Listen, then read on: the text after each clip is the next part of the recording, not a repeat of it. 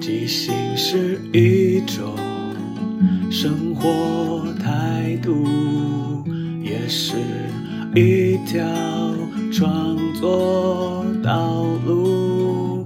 放下限制与包袱，接受每一个突兀，错误也不一定是错误。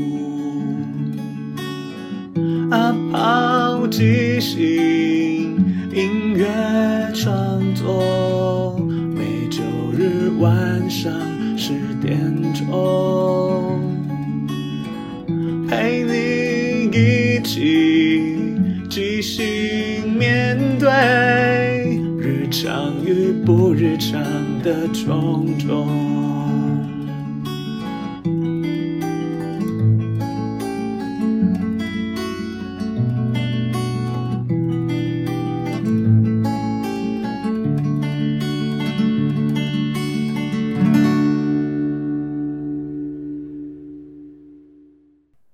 嗨，大家好，我是阿抛，欢迎收听阿抛的即兴音乐创作。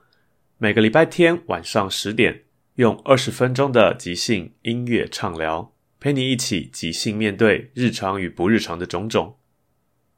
大家好，欢迎收听阿抛的即兴音乐创作。没错，你听到的是客家话。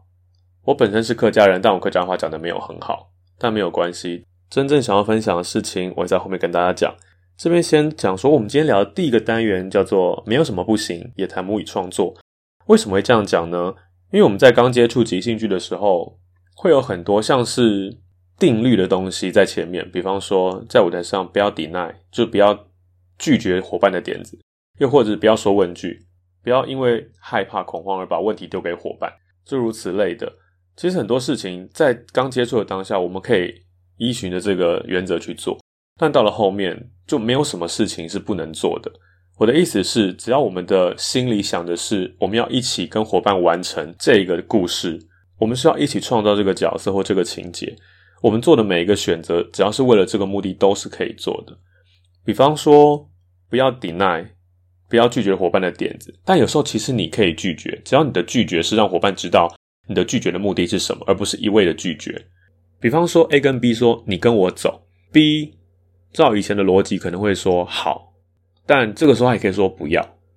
但他除了说“不要”之外，他必须透露更多讯息，可能是情绪上他很激动的说“不要”，我们就知道他一定有些什么而不要，而不是因为拒绝伙伴的点子。又或者他可以多讲一点：“我不要，我不要跟你走。我妈现在在加护病房里面，她需要我陪她。”他这样子，即使他拒绝了伙伴当下这个点子，可是他是有那个理由，而这个理由会让这个角色更厚，或者是他们之间存在的某种障碍，会让戏的张力跟角色的动机会更强烈。这个时候的拒绝，对我来说就是好的拒绝。也就是说，不是所有的拒绝都是不好，我们不能拒绝，一定不能 deny。但是，一旦这个 deny 是有意义的，他就可以做。又或者是会像我们少说问句，因为说问句。在初级的理念上会觉得说，哦，因为你害怕，你不知道有什么点，所以你就先丢问句给别人说，你是谁啊？我在哪？这是什么之类的。但比方你的心里是有些想法，你可以用问句的方式去传递。比方说，在问句里面放了一些资讯，像是 A 跟 B 说，你为什么跟妈拿了钱还要再来跟我要钱？这个时候，他即使是问句，但他也透露的资讯是说，可能这个是小孩，小孩已经跟妈妈拿钱了，要来跟爸爸拿钱。你到底是为什么要花钱花在哪里？为什么这么需要钱？当然，你也可以讲说，你才刚跟妈拿钱，所以我不会给你钱的。他可以创造的状况是一样类似的。可是有时候不能说问句这件事情，会让演员会觉得，哎，好像不要丢问句，丢问句好像是不负责任啊。因为有了这一层的顾虑之后，你的选择或是你的对话就会容易会绑住，停了一下，就变得没有那么即兴跟即时。但其实，如果把说问句这件事情，它不是一个像是不能说的事情、不能做的事情，而是它是你手上的一个工具，你可以在适时的使用。只要你心里做的事情是要让这个故事可以推进，让这角色更有厚度，之间的关系可以有些建立或是变化，我觉得说问句都没有什么不行。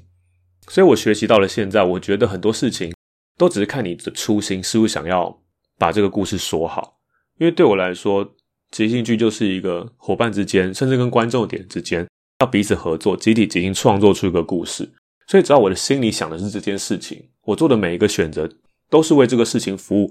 那我即使说问句，会有一些抵赖，我觉得都是可以接受的，因为我们终究是要把一个故事说好。对我来说，生活中很多事情也是。今天来讲母语，所谓的母语学习或创作，对我来说，学习母语或是用母语来创作这件事情，也是没有一个唯一或是所谓的正确的方法。很多事情都可以达到这个目的。比方说，像课台，它会有很制作非常严谨、用字遣词甚至腔调非常精确的一些节目啊、戏剧等等的，可以让你感受到客家的文字文化或是声音。也有另外一种，像客家的流行歌手，他们可能就会唱一些客家歌曲、客家创作，用客家音乐的元素。附上了客家话的歌词，用这种方式去传递。我觉得没有一定谁对谁错，甚至其实像对我而言，我自己是客家人，可是我的客家话其实是长大才开始学的。即使我父母都是纯种客家人，但我们其实，在台北并没有那个环境去讲这些话。我可能听得懂，但不会有机会用到，我也不会想学。是一直到大学参加了一些客家社团，才开始接触到哦，原来这好像是蛮有趣的东西。那个有趣是。哦，原来你们是客家人，然后我也是客家人。虽然说我们其实并没有什么共通的所谓的文化，因为其实我们就是都市人，我们并没有什么小时候在里面耕田啊、采茶这种经验。所以对我来说，客家文化好像比较像一个历史名词，或是身上的一种某种血缘，但并不是真正直接它属于我的母语。因为我对我来讲，母语可能是华语，就所谓的国语这样。因为我从小就讲国语长大，所以我后来长大去学，我还蛮感谢我父母，因为他们其实都很有耐心。我每次问啊，诶，这个客家话怎么讲啊？这客家话什么意思啊？他们就是很很有耐心跟我讲，但如果反过来，他们想问我英文怎么讲，我就很容易失去耐心。常常说：“哎，我不是讲过了吗？” 我真的觉得父母真的是蛮蛮有包容心的。但其实我今天要表达的是，其实学语言这件事情，或是用母语创作，其实很多路线都可以。但我目前这样走过来，我会觉得，因为我之前一直在思考所谓的客家创作，到底怎么样的叫客家作品？是这个人做这个作品的人是客家人，还是这个作品在谈客家？或是里面有客家元素，我觉得这种很容易想要贴标签的方式是现在台湾好像很容易在进行的事情。但我常常会在想说，事情有这么绝对，就一定一定是非黑即白吗？做什么一定有正确的方法？就是说，比方说我要学客家话，我就一定要开始念客语教师的那个读本啊，或者是说我就要每天盯着电视看课台，提供一个正确而纯粹的客语环境。但我们生活在这个世界上，怎么可能会只专注在某一种文化里面？一定是在生活中。有接触到，然后进而学习感染到，我觉得这好像会是比较自然而然的学习方式。因为我当时在大概一三年做了一出客家现代的舞台剧，然后那时候那是改编自高一峰老师的一本小说，他小说里面本身跟客家没有关系，只是因为他是客籍，所以他好像会被列在某时候一些客籍作家里面。但是我在改编的时候，我就让。让他这个小说的女主角变成是客家人，所以他在戏剧中，他只有在跟家人讲话的时候，或是跟他自己讲话的时候，才会是用客家话。其他时间跟他的同侪啊，他的其他人，他都是用所谓的国语沟通。我觉得这还是比较比较属于自然语，就是真正存在的一个场合。因为我觉得不太可能，除非你在客庄，怎么可能大家都讲客家话？一定是我跟你一把，大部分人都是用国语沟通，可是偶尔什么桥段、什么状况，可能我们是同乡，我们才用客家话，这才是比较自然能够呈现这个语言文化的样子。所以我一直在想要怎么样才可以让客家文化或语言是一个自然而然的使用存在，而不是好像我把它翻译成客家话就叫所谓的客家作品。今天要带的第一首歌，算是我一个第一首完整的客家创作，但如果说它是客家歌，我觉得好像也不至于，它其实就是一首音乐。因为我觉得，如果真的要传唱度，可能像周杰伦的《双截棍》，他就是这么该这么该，就一直讲这个，大家可能会因为他流行，然后至少会了一句客家话。我觉得这也是一种很棒的传承。但因为对周杰伦来说，那只是一个元素，他也之后也没有继续再用下去。但如果你身为客家人，或是你想做这件事的话，好像这件事情要必须被一直用。而这样的使用方式，对我来讲，会比整首都客家歌，好像更有机会让更多人听到，因为你。的创作里面是一个大家熟悉的语言或环境，在其中再点缀一些其他的文化，比方说以前会加一些英文在里面，好像就是学点英文之类的。我觉得好像某种程度是蛮潮的一件事情。所以这一首歌，它原本只是我在迷你岛的一个写作，它就是中文写的。但后来我想说，我想做一首客家歌，但我又不想把客家歌变成翻译歌曲，所以这首歌我的做法就是前半段我是用中文唱，后半段就。就类似翻译客家话的概念，但在翻译上面其实有直翻，也有可能是意念上的翻译。这就是一个很，其实是一个蛮大的议题，可能可以做很多集，但我不知道有没有人兴趣。但我想提的是说，我至少我在这首歌里面，我想做的事情是，我希望可以透过前面听的中文的版本，你可以大概知道这首歌在干嘛，然后后面是客家话的版本，你可以试着理解它，说哦，其实前后的是同一件事情，好像是某种翻译，就你先听了中文版，再听了客语版。但在其中，我一样，我在翻译上也遇到一些状况，是我没办法直翻，或是我觉得直翻是很无聊的事情，所以我在一些用语上，或是一些文字本身，其实是跟原来的文字是差很多，但是意念上或许是雷同的。但不管怎样，我们先听一下吧。一个人练吉他，一个人旅行，一个人看书吃饭。一个人二轮电影，一个人打瞌睡，一个人写信，一个人走来走去，一个人坐等雨停。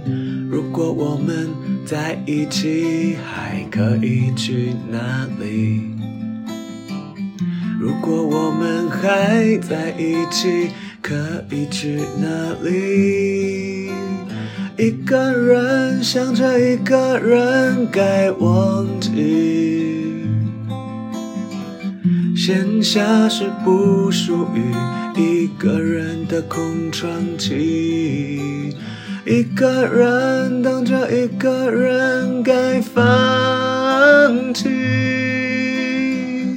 天下是不属于。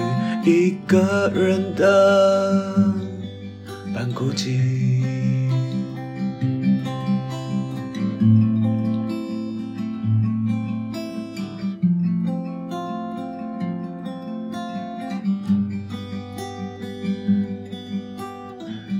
一个人独默睡，一个人相思，人走来走去。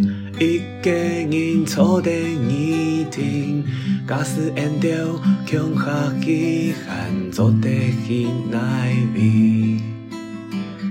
假使缘着喊嘿恐吓，做得起奈味。一个人想一个人用伴戏。有限系一个人最自然的故事，一个人等一个人爱放弃，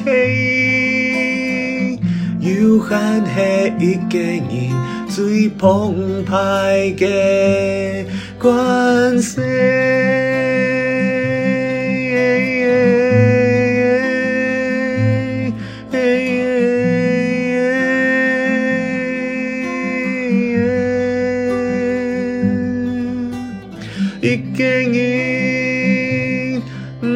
想一个人，一个人，哪有么个要紧？一个人，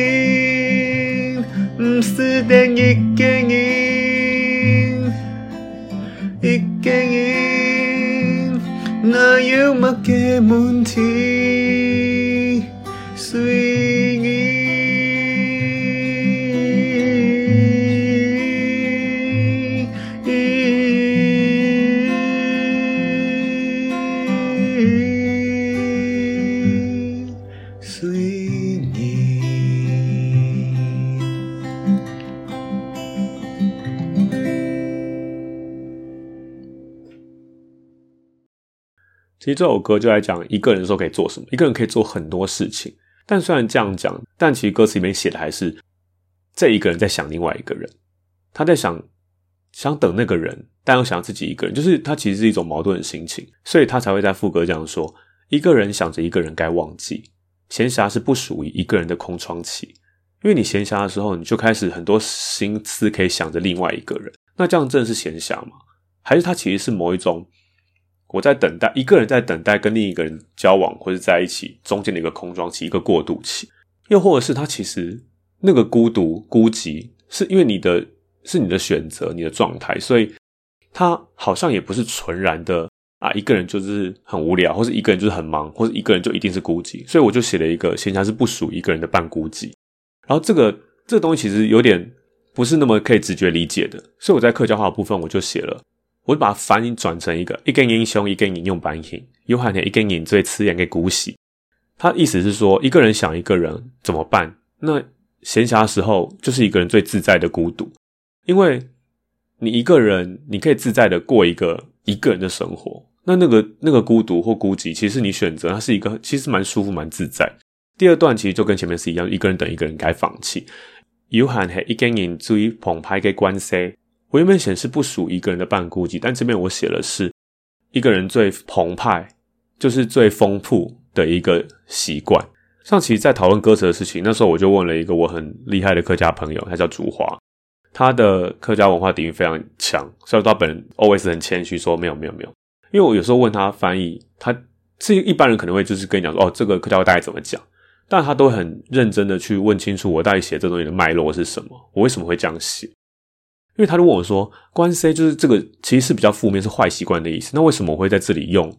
这种用法，他有点好奇，然后我就说，因为我觉得闲暇这件事情是，当你真的是一个人的时候，你才会为自己而活，你的闲暇才会真正属于你自己的。所以我会觉得这是一个，这是一个很丰盛的习惯，丰盛的习惯可以理解吗？就是感觉是一种只有你单身的时候，你才可以享受的一个权利。但是这个即使是权利，但其实它某种程度就是你好像放弃跟另外一个人连接，或者一起共创什么。所以我会觉得它好像是一个坏习惯，就好像有些人习惯是我要在睡前吃一大包巧克力，对，他吃巧克力之后他心情会很好，可是睡前吃吃甜点，某种程度对健康来讲其实是有点负担。那所以他对我一般来讲可能是个坏习惯，对他来讲应该也是啦，但他很享受这个坏习惯，所以我才会写说约翰黑一根引最澎湃一个关系。然后我在跟祖华讨论的时候，我就说其实我想做的是这个事情，所以他就可以理解哦，所以我才会这样写，他再来纠正我的口音跟咬字。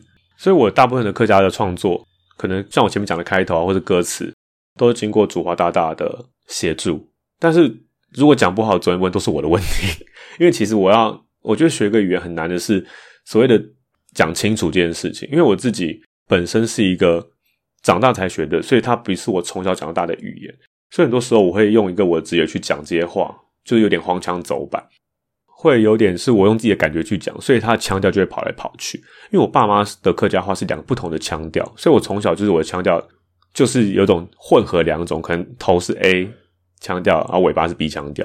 我还曾经遇过有人说：“哎，讲那么烂，不要讲好了。”虽然说大部分人都可能都是用开玩笑的口气去讲这件事情，但某种程度还是会打击一些你想要讲客家话或者你想要学习一个语言的动力。因为语言本来就是拿来沟通的，即使它有对的用法或错的用法，但总是要开口去讲嘛，开口去讲才有可能去让它继续使用下去，甚至所谓的积非成是，也可以变得是因为语言它本身就是活的，它总是会经过一些时代的改变，有一些新的用法，比方说外来语啊，或者是一些翻译的文字，所以语言的变化是非常正常。虽然我不能说我讲一定是对的，因为我讲的确是不是正统的那种客家话，但我觉得如果阻止你去做这件事情，那等于就是让一个文化消灭，所以我才会觉得。语言这件事情，虽然我们要认真看待，但如果我们出发点是像客家话可以继续在被大家讲、被大家听，那我觉得讲错是可以包容，而且甚至可以好好的去学习或者更正，这样之后让那个人可以继续讲下去。我觉得这还是对语言传递、传承这件事最好的一个态度跟观念。因为我其实真的是不止遇到一个人听到我的客家或者闽南语，就会说：“哎，讲得好烂，不要再讲了啦，什么之类的。”我心里虽然还是笑笑，但我就觉得说，语言或是一个文化。就是会因为这样的关系，让他再也不会继续下去了。因为壁垒分明嘛，你讲话就不要讲。那请问谁讲得好？讲得好，你一定会越来越少。更何况母语这件事情，它本身就不是一个强势语言，它不是大家非得学不可的。所以大家愿意讲或者愿意做这件事情，其实要以鼓励的心态去做、去面对。所以这也是我为什么即使客家很烂，但我还是希望可以在一些创作里面用上客家话这件事情。然后今天带来的第二首歌呢，基本上我我会用客家话的原因，是因为它比较像一首诗的感觉，它它的文字其实没有这么好懂，但是里面最好懂的那两句话，我就用客家话。为什么呢？我们听完歌之后再聊吧。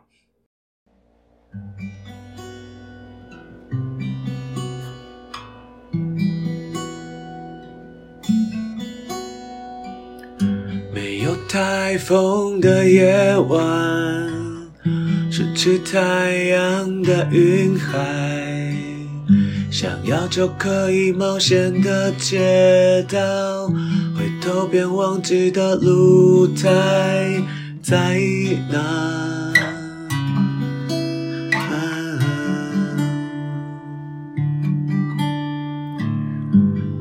被同一片月光曝晒，拼凑的不只是凹凸的理想，连错身的可能都显得狭隘。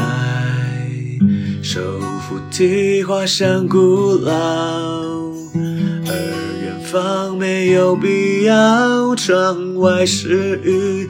灰色是雨，寂寞是雨，心里还是还是你在哪？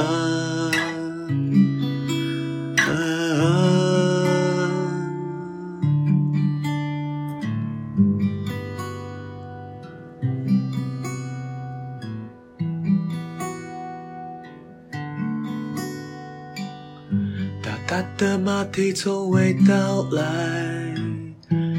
天怎么会有波光？没有发现，命运也是一种偶然，出乎意外。啊啊、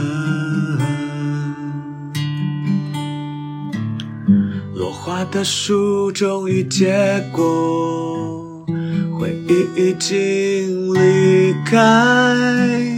住过的地方在哪？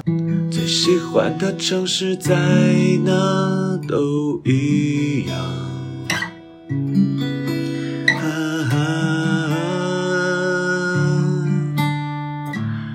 手扶梯滑向古老，而远方没有必要。窗外是雨。灰色是雨，寂寞是雨，心里还是还是你在哪？啊啊！只有亲爱的你还在，只有你还有爱做梦，做梦。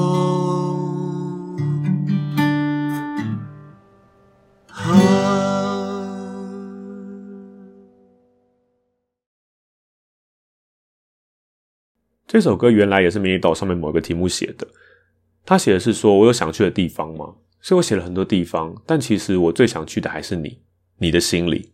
所以我即使前面讲了很多很多，但我最最真心还想的是，其实不管在哪里，只要你在，只要你还爱着我，我们彼此相爱的，其实哪里都好。所以我希望可以在一些创作里面放上客家的元素，它的不是只是为了用，为了用而用，而是我觉得。它某种程度可以代表，比方说我的真心话，或者是它就是适合，又或者是有些客家的语言文字是很美的，它好像很值得被大家认识而使用。可能之后还有机会再跟大家分享。但因为这个这个命题实在非常巨大，所以再看看吧。然后第二单元即兴推荐呢，就想推荐一个，在下个礼拜周末一月三十、三十一号会在台湾戏曲中心有一个。刘阿昌跟打巴尼乐团的二零二一狮仔撞走演唱会，狮仔撞走是诶冲走，撞走就是迷路的意思。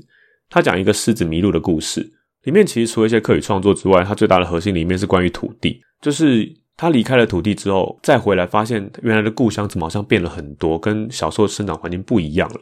他开始好像迷路了，因为他不知道哪里才是他的家。然后这场演出很有趣，是他除了有乐团的演唱。还有一些特技表演，还有一场布袋戏。布袋戏就是串联整个演出的一个核心的故事。而其中布袋戏的剧本是我写的，所以希望大家有机会可以去体验一下母语文化的一些美好。大概下礼拜六日在台湾戏曲中心，更多资讯可以参考我的资讯页。然后隔壁的施工又开始了，所以听到一些嘈杂的声音就多多包涵了。最后感谢大家的收听，如果喜欢这个节目，可以追踪、订阅或分享。有任何想法或意见，都欢迎告诉我。晚安，我们下个礼拜天晚上十点空中再见。即兴是一种生活态度，也是一条创作道路。放下限制与包袱，接受每一个突兀，错误也不一定是错误。阿抛即兴音乐创作，每周日晚上十点钟，陪你一起即兴面对日常与不日常的种种。